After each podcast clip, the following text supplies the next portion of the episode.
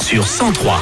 100% Dans les prochaines secondes, Blondie ou encore Mika que nous avons accueilli dans les studios 100% la semaine dernière. Vous revivez cet événement sur 100%.com. Votre console a gagné dans moins de 15 minutes et vos infos tout de suite. Il est 11h. 100%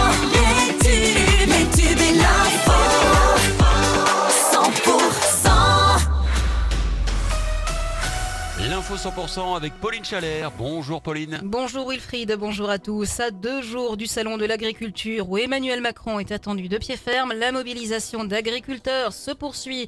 Dans le Tarn-et-Garonne, la 62 reste bloquée entre Agen et Montauban. Dans le Gers, des perturbations s'observent sur la RN 124 à hauteur de Gimont, Aubiette, Marsan. Même chose du côté de la N21 sur le secteur de Miélan. Dans le Lot, un rassemblement est prévu demain matin 9h30 à Cahors, au rond-point Regour et Atrium, en vue de mettre en place des barrages filtrants et de mener une opération escargot. Et ce matin, des militants de Greenpeace ont visé des sites des groupes agroalimentaires Avril près de Rennes et LDC à Sablé-sur-Sarthe. L'enquête se poursuit après la macabre découverte de mardi soir dans le Gers.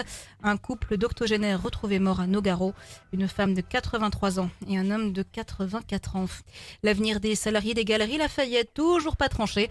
Le tribunal de commerce de Bordeaux étudiait hier le dossier des 26 magasins placés en procédure de sauvegarde.